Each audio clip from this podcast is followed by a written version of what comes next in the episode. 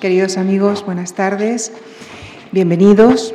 Hoy y el próximo jueves les invitamos a acercarnos a una de las mayores figuras de la poesía contemporánea en general y griega en particular, Constantino Cavafis, un griego nacido en Alejandría, cuya biografía e intensa pero relativamente breve obra poética, que se limita a poco más de un centenar y medio de poemas, serán el núcleo de estas dos sesiones. El poeta será retratado por uno de sus más reconocidos traductores, Ramón Irigoyen, quien nos acompaña esta tarde, a quien doy la bienvenida y agradezco que haya aceptado nuestra invitación, y al que se sumará el próximo jueves el actor José María Pou.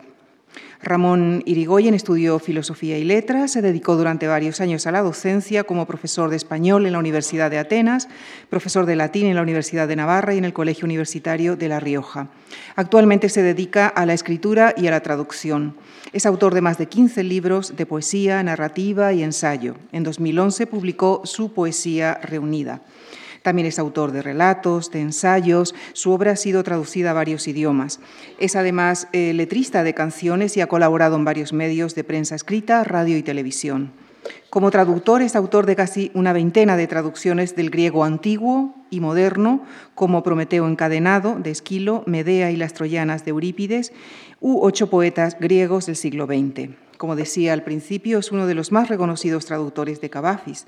Ha traducido y prologado el libro titulado Poemas, C.P. Cavafis, que será próximamente reeditado. Con nuestro agradecimiento les dejo con él, con Ramón Irigoyen, en la conferencia cuyo título ha tomado prestado de uno de los poemas de Cavafis. Recuerda, cuerpo. Buenas tardes. En primer lugar, agradezco a la Fundación Juan Marc esta invitación para hablar hoy aquí de la poesía de Cavafis.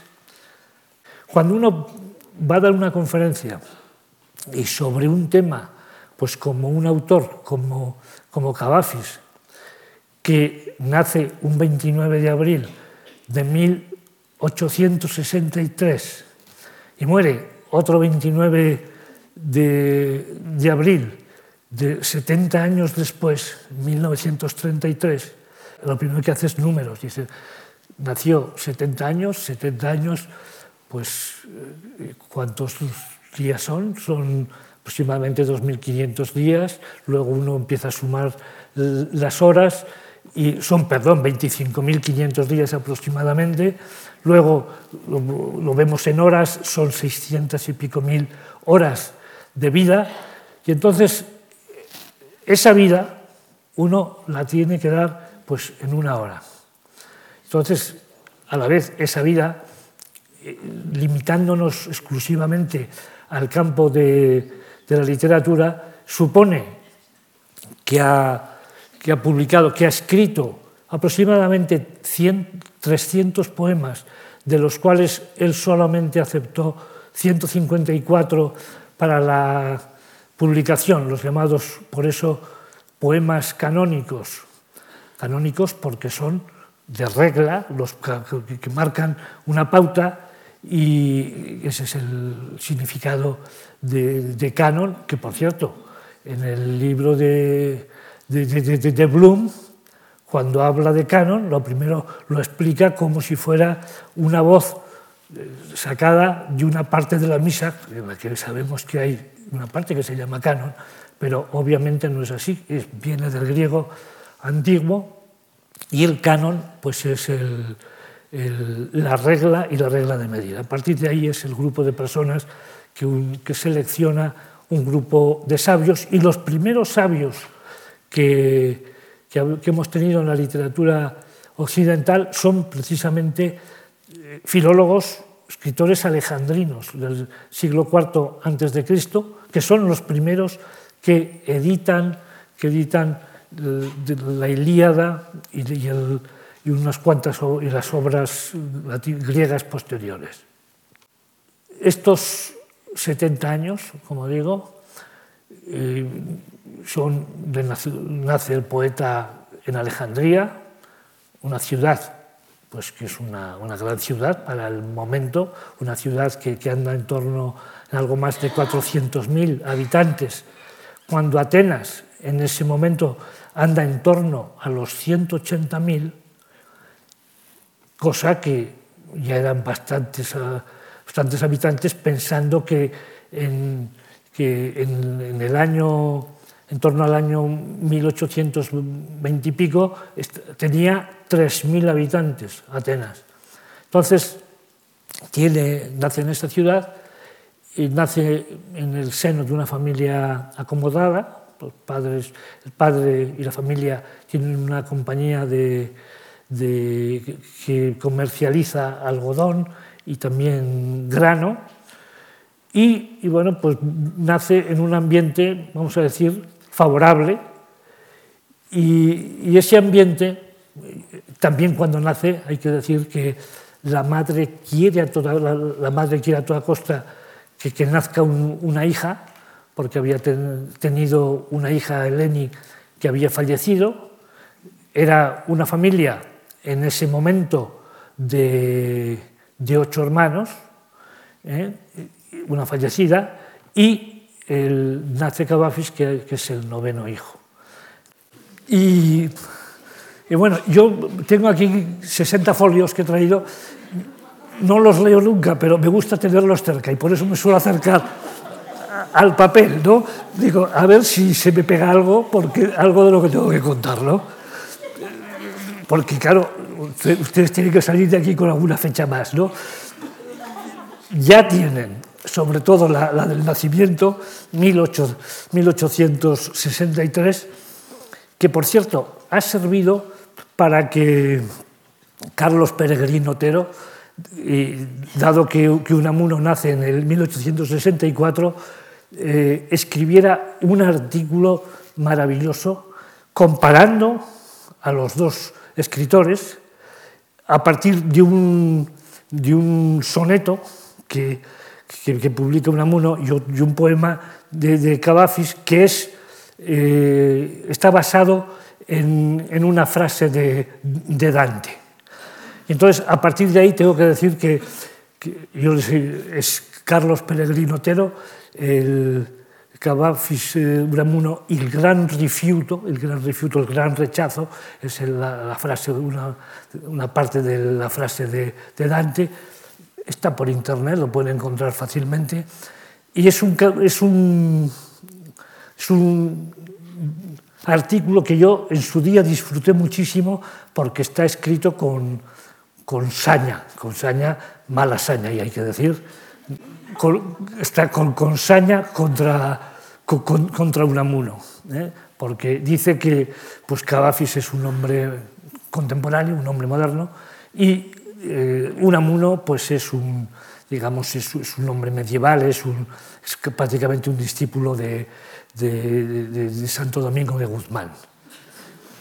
Yo que hice la artesina sobre precisamente tradición clásica de, Unamuno, y leí, claro, y me leí 4.500 poemas que tiene, y tengo que decir que en el momento que lo leí, lo leí con placer, porque, ya digo, pues es maligno, es divertido, y ahora, pues lo que tiene, lo malo es el ser cada vez más joven. Tiene el inconveniente en la vida de que luego un poco te arrepientes de todas esas maldades y ya miras con más simpatía. Ahora miro con más simpatía a un amuno, aunque y me siento naturalmente cerca de, en este caso, de los dos. Y estamos en el comienzo. Esto es como estamos en 1863, de aquí no hay que, no, no hay que avanzar mucho. Y, bueno, ya a partir de ahí tengo que decir que eran años pues, felices de infancia. La madre, eh, tengo que decir que tenía un carácter fuerte porque una cosa que le honra es que ella quería, como he dicho, que, que Cavafis fuera niña, y bueno, y se vio que no era niña se vio. Y entonces, pero la madre, digamos, no se quiso enterar. Y entonces, como buena madre también, al final el hijo era de ella, o sea que también tenía algunos derechos, pues lo estuvo eh, vistiendo de, niña, le, hacía unos rizos fantásticos, hay una foto con, con esos rizos que nos han llegado, y, y bueno, esto algunos les ha llevado a decir que quizá ahí estaba el origen de lo que luego Cavafis descubre a los 20 años en Estambul, que es su homosexualidad. Estamos, ha cumplido ya tres años Cavafis, estamos en 1866. Esto, como, como ven, es algo tiene que ver Aquí soy yo discípulo del, del Tristram Shandy, esa magnífica novela que, el personaje, a partir de las 300 páginas, empieza, nace. ¿no? Los primeros 300 está en el vientre de la madre pensando en nacer. ¿no? Y vamos un poco siguiendo a esta magnífica novela, que es, el, por cierto, el origen de toda la novela, de todas las novelas vanguardistas, el Rayuela y las docenas de obras que hay de esa estirpe tienen su origen ahí, en esta, en esta novela, en el Tristan Shandy, pues eh, vamos a hacerle crecer al, al poeta, lo ponemos en los siete años, estamos en 1870, año terrible porque fallece su padre. La muerte del padre, pues, pues una tragedia familiar y a la vez con unas consecuencias económicas terribles porque la, empresa que él dirige con sus hermanos, pues empieza, digamos, a tener dificultades serias y entonces, lógicamente, esta familia acomodada empieza a tener dificultades económicas. Dos años después, la, ya la madre, estamos ya en el año 1872, la madre levanta la casa de, de la calle Sheriff y se traslada con los hijos a, a Liverpool. Allí, en Inglaterra, la familia, la empresa familiar tiene, tiene sucursales en, en Liverpool, en, en Manchester y en Londres.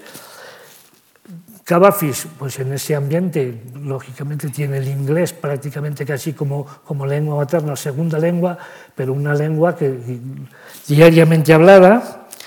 Y luego hacer un pequeño viaje, una pequeña estancia en el, 80, en el 1877 en Londres, y, y, ya a partir de ahí comienza a hacer algunos pinitos en inglés, a escribir incluso algún poema. Y, y en esas fechas a Jaliclia Cavafis, la, la, madre, y a sus hijos Pablos y Yanis, conocido como John, y, y a Constantinos, les es concedido en Londres el pasaporte británico. En el 1879 la madre regresa con los hijos a Alejandría. Yorgos, el hijo mayor, se queda en Londres, los demás hijos se ponen a trabajar y Constantinos estudia en el Liceo Hermes. Hace allí buenos amigos y sobre todo lo que, lo que encuentra es un fantástico profesor, el profesor Papatsakis, que despierta en Cavafis una auténtica pasión por los clásicos griegos y por la Grecia antigua. Cavafis va a ser, como todos los griegos, llegados a, todos los de hoy, nacionalista griego a ultranza. A diferencia de, nosotros, que hay algunos grupos de, de nacionalismo español, pero que hay grupos que tienen también otros nacionalismos, en Grecia solo son nacionalistas griegos. Y Cavafis, estando en Alejandría, pues sigue esa tendencia. En, el año 1882 estallan violentos disturbios xenófobos. Mueren varios ciudadanos europeos. A finales de junio, eh, Jariclía se marcha con seis hijos, de los siete que le quedaban por esas fechas, a Estambul, donde los acoge el abuelo materno, Yorgos Fotiadis, que es un comerciante de, diamantes. El, un mes después, el 11 de julio de ese año, Alejandría es bombardeada por la Armada Británica y en el bombardeo la casa de Cavafis es destruida. En, entre el 82 y el 85, Jariclía Cavafis y y Constantinos residen en Estambul, Según cuenta el gran Robert Liddell, las dificultades económicas son extremas y por esas fechas hay un punto eh, digamos, de, vital, de, de, extrema importancia que, que, que, descubre y empieza a ejercer Cavafis, que es el descubrimiento de su homosexualidad. A la vez, pues, en, ese, en esa ciudad, pues, visita burdeles de, Estambul y, y digamos que empieza a ejercer el sexo, que va a ser el tema, un tema central de su poesía.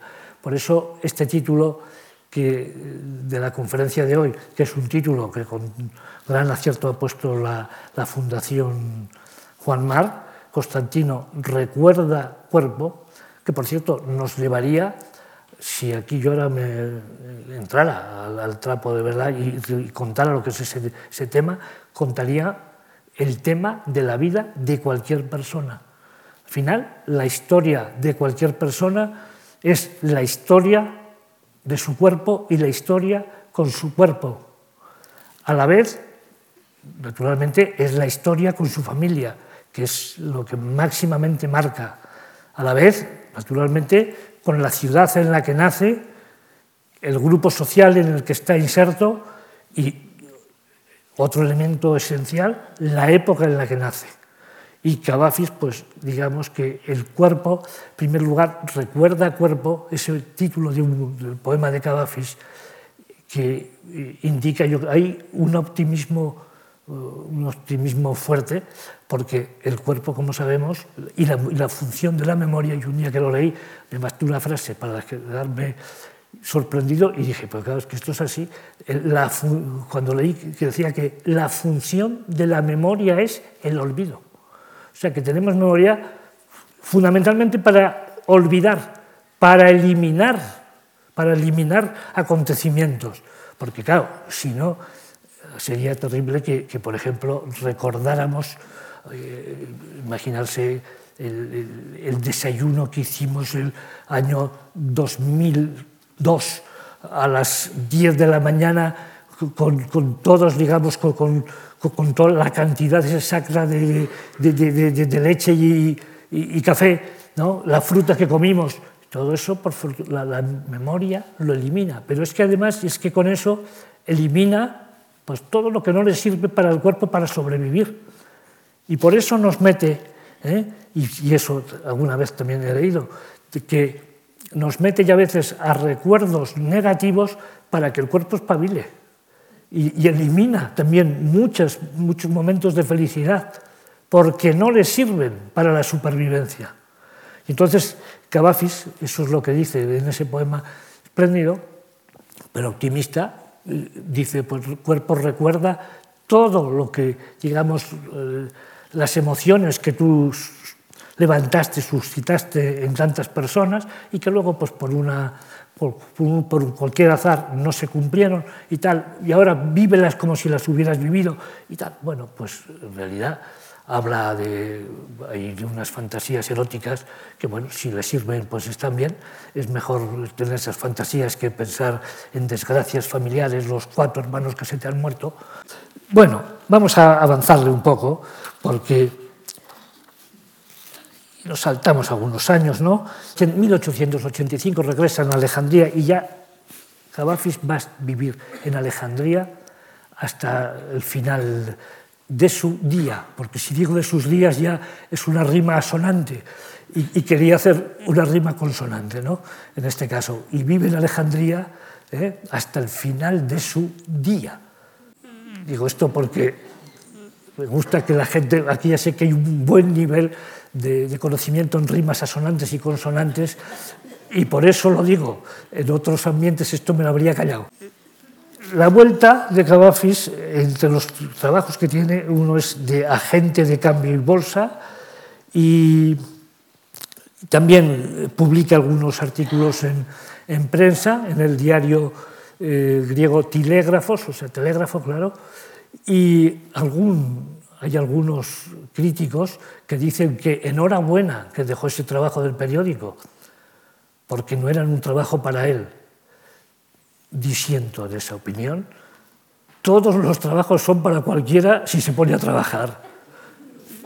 Y, esa, y la mejor prueba es que todos hacemos cosas para las que creemos que no tenemos ninguna dotes, pero que si las repetimos muchas veces, las terminamos haciendo aceptablemente bien, incluso bien. Por tanto, si Cavafis sigue en el periódico, pues habría hecho lo que han hecho literalmente los cientos de novelistas que podemos citar, ¿eh?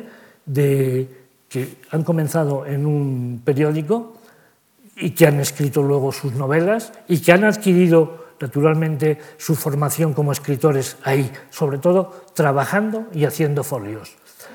El caso de, Cavafis, en, en prensa, en prosa, pues es un autor que por la cantidad que escribió, pues teniendo interés, no logra mm, grandes niveles. Y, bueno, pues ya eh, lo vamos a hacer escribir un buen poema. ¿no? Yo creo que es el momento de que Cavafis, que por cierto, en eso coincide con Unamuno, los dos son poetas tardíos, que cuando logran sus poemas a partir de los 40 años, en realidad, y a pesar de lo que a veces se dice, por no haber hecho la estadística, se dice que, los poetas son rápidos escribiendo y que generalmente son, eh, escriben en la primera juventud. Hay excepciones, está Rimbaud, está Claudio Rodríguez en España, estaba Pera Chinferré, pero en general el poeta comienza a escribir y bien a partir de los 27, 30 años y sigue. Eso basta, el mismo Luis Cernuda en un artículo lo cuenta muy bien, y bastaría con hacer la estadística, que es lo que hay que hacer. Eh, Cavafis le pasa igual, y lo mismo a Unamuno, que, que empiezan a escribir y, son poetas a partir ya de los 40 años. En el 1898 escribe, escribe ese, uno de los primeros los poemas que le ha hecho más famoso, que es Esperando a los bárbaros, que por cierto, para el momento en que estamos viviendo no puede ser un poema más adecuado, porque hoy estamos con las migraciones y, ese es el tema del, del, poema. Esta gente, hay una ironía que dice, claro, no hay bárbaros en ninguna parte, ese es el problema que tenemos. Dice, esta gente era una solución. Lógicamente, si pensamos en los bárbaros y si se mira también eh, las migraciones con, con espacio, lo que sí se ve es que estos grupos sociales que vienen y que en principio parecen que, que, pueden hundir hasta la economía del país, son los, las personas que luego sacan incluso la economía adelante. Eso también está estudiado y los historiadores lo cuentan, lo cuentan así. El, en el 1901 se va a vivir con sus hermanos John y Pablos a un piso de la calle Renle, porque dos años antes ya había fallecido de un, infarto, su madre. El Cavafis vivía con la, madre en el propio domicilio.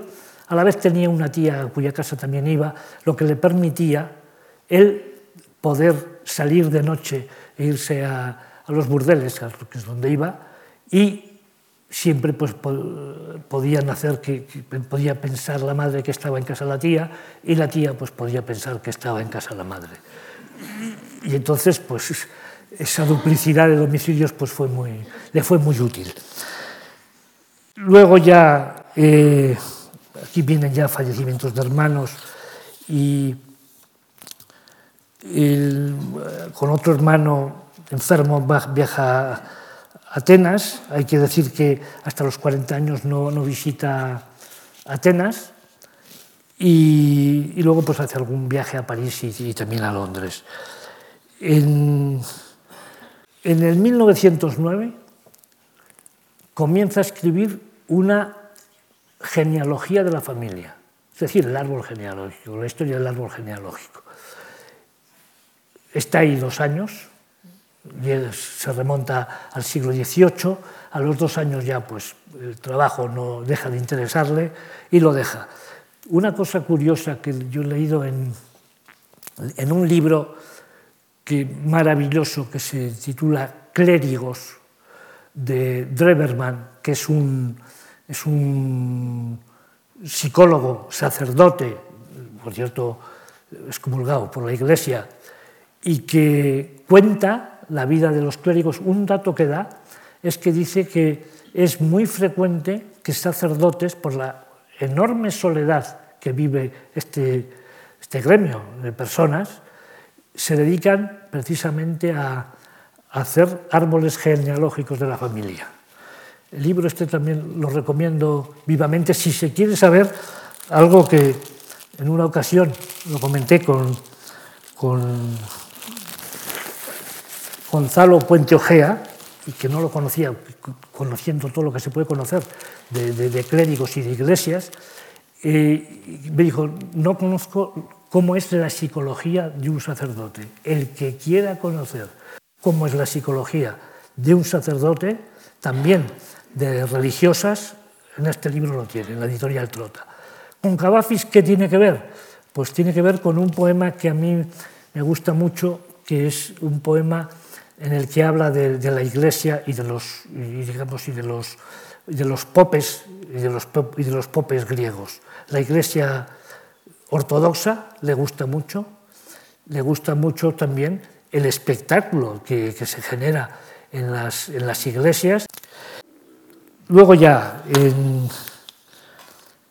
por estas fechas está escribiendo poemas, poemas que él los, primero los escribe en unas, los da a leer a familiares y, y amigos, según le van haciendo comentarios favorables, también escúchalo cuando le dice cosas que a lo mejor no, no les gustan y las cambia, y, y termina publicando unos pliegos que los da a, a, estas personas y a quien también está interesado y amigos o gente que se los pida. ¿no? Y comienza así publicando los poemas.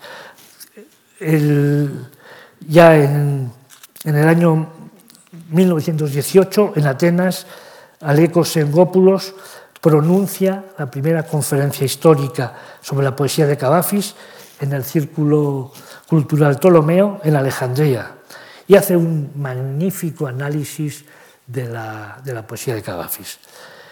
Eh, ya también por esas fechas, Foster, magnífico escritor, lo mismo novelista que a la vez autor de una guía prodigiosa sobre Alejandría, es, es también amigo de Cavafis y hace que se traduzcan algunos poemas al inglés y que se difundan también por, en, en, en el ámbito británico. En el 1920 fallece su hermano Pablos, luego ya sigue habiendo ya grandes reconocimientos, otro escritor importante griego, Telos Agras, lo presenta en Atenas y también con grandes elogios, y luego ya eh, en el 22 Foster publica la guía de Alejandría que se la dedica a Cavafis. En, en 1922, es un año importante en la vida de Cavafis, porque él, que había trabajado en, el, en, la sección de riegos del Ministerio de Obras Públicas, él eh, se jubila para beneficiarse de la indemnización que ofreció Saad Saglul a los empleados del gobierno que se retiraron en aquella fecha. Una frase que cita Lidl que queda divertida, a pesar de que la palabra asquerosidad a mí no me gusta nada, dice que Cavafis, cuando deja el ministerio, dijo esta frase, por fin me veo libre de esta asquerosidad. Es una pena que un trabajador no reconozca más los beneficios que le ha dado la empresa. También es verdad que se los trabajó mucho, porque los tres primeros años, igual que hoy ocurre en tantas empresas, Cavafis trabajó como meritorio sin sueldo. Yo creo que aquellos tres años sin sueldo le dejaron bastante quemado. ¿no? Y, entonces pues, se explica esta, este exabrupto, ¿no? Y también hay que decir pues, que él era, era una persona que tenía, tenía el gen del dinero, algo que en esta Fundación Juan Marc yo creo que es el lugar más, más idóneo para, para proclamarlo, ¿no? Y, también pues, eh, decir que, y por eso él, yo creo que a, a Cavafis, que hablemos de él, en, este ámbito le tiene que encantar porque él ya había sido agente de bolsa, también fue un hombre pues, que supo ahorrar, administrar bien su dinero. Y luego también incluso fue, pues lo mismo que, que, la familia Mar, fue mecenas y publicó una revista que él subvencionaba y de la que no era director y él estaba ahí como director en la sombra. Entonces también él cuidaba la promoción que generalmente la, suelen cuidar casi todos los autores, aunque a veces no, no lo parece, lógicamente. Pero mueven los hilos, porque claro, el que no mueva los hilos, lógicamente no, no va a llevar la obra adelante. En diciembre del año 1929 hay un dato que marca primero el reconocimiento de Cavafis por Marinetti, el, este vanguardista enloquecido, y que dice que es un hombre moderno, ultramoderno, Cavafis, dice, a pesar de que vive en casa con, con velas, dice, sin embargo, la poesía esta es una poesía eh, ultramoderna. Y tiene un gran aprecio. Y, y luego ya llega el año 1932, un año desdichado porque tiene ya los los primeros síntomas de, cáncer de garganta, como hombre inteligente, en un principio se niega a aceptarlo. Dice, pero vamos, estos médicos tendrán títulos ¿no? y se los habrán dado bien, pero no me diga usted que usted sabe investigar si me dice esto. Eso es una reacción ¿no? de, enfermo incluso valiente, yo diría, o sea, que es lo que, incluso científica, habría que decir que es científica. Lógicamente, luego las cosas fueron como fueron y en 1933, ya en marzo, hay un, empeoramiento y en cama, aún ya en cama, ¿eh? remata, o sea, finaliza un, un poema extraordinario en las afueras de Antioquía, que es el 154 de los poemas, eh, los poemas canónicos, poema maravilloso, con una ironía fortísima, lo pone en boca de los cristianos contra Juliano el Apóstata, un personaje que, que ya los, con gran habilidad publicitaria negativa, la Iglesia Católica le, marca, le pone el marchamo de apóstata que, con el que nos ha llegado. Y, y entonces es en ese poema los cristianos, digamos que hacen una burla así hiriente, ¿no? en voz de Cavafis, lógicamente, no sabemos, es un poema histórico y, ahí la voz es como la voz de los, de los dramaturgos. Esa, esa, voz no es la voz del autor muchas veces, es la voz del personaje que, que está ahí. ¿no? Y, en abril es ingresado en el Hospital Griego de, Alejandría y el 29 de abril pues, fallece a los 70 años de edad y, en ese mismo día, por la tarde, es enterrado en el panteón familiar del cementerio griego de Alejandría. En la primera edición que hice yo del, de los poemas de Cavafis, aquí gasté unas bromas que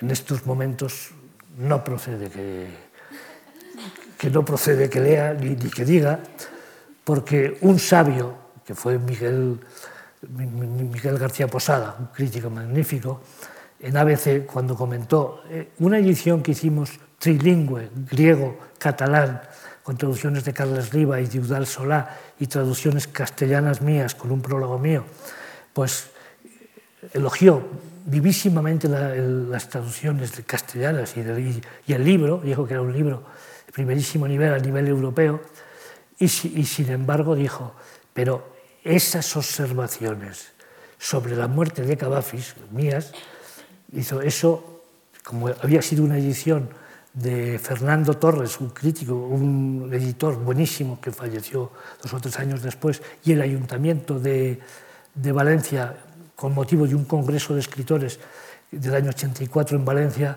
pues dijo que era una vergüenza absoluta que el Ayuntamiento de Valencia eh, patrocinara ese libro. Entonces, tengo que decir que sí me quedo por, esto de, por la vanidad, ¿no? Sí, sí, queda, y porque uno tiene, y todos tenemos una tendencia, como sabemos, contradictoria, ¿no? está también plasmada por, por Catulo, que ese sí es mi primer poeta adorado, en, el, los, en el poema Odio y amo, quizá preguntas ¿por qué lo hago? Dice, no lo sé, pero siento que es así y me torturo.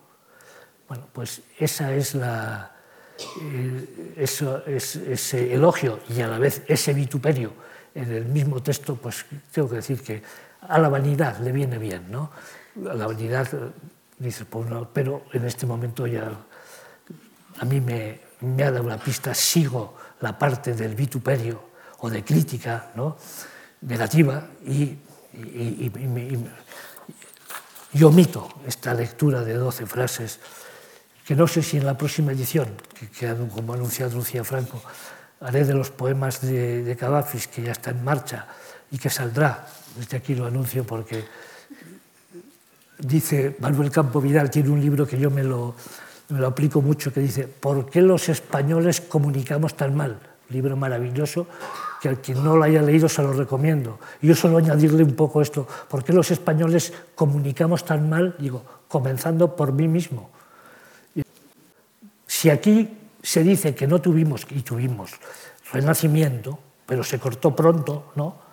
Los griegos es que ni lo olieron, no, no, no saben ni que existiera eso. Y entonces, por no saber todo esto, pues se ha estado escribiendo en una lengua arcaizante, la llamada cazarebusa, de cazaros puro, ¿no? una lengua purista, pretendiendo imitar al, al, al, griego antiguo, que es como si aquí escribiéramos en los colegios y en los periódicos, pues como eh, con la lengua de, de, de, del mío Cid, clavado.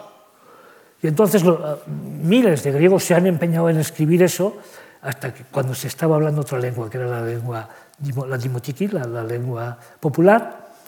Y entonces, bueno, pues Cavafis comienza escribiendo y escribe también en cazarebusa, unos, pero también tiene muchos rasgos de dimotiki. Aquí no, esto me habría encantado porque yo sé que la cazarebusa y la dimotiki eh, es lo que más nos interesa a todos. ¿no? Qué pena dejarlo, dejarlo aquí y luego, pues claro, haber hablado su poesía, cuál es su poesía, Dios mío. ¿no?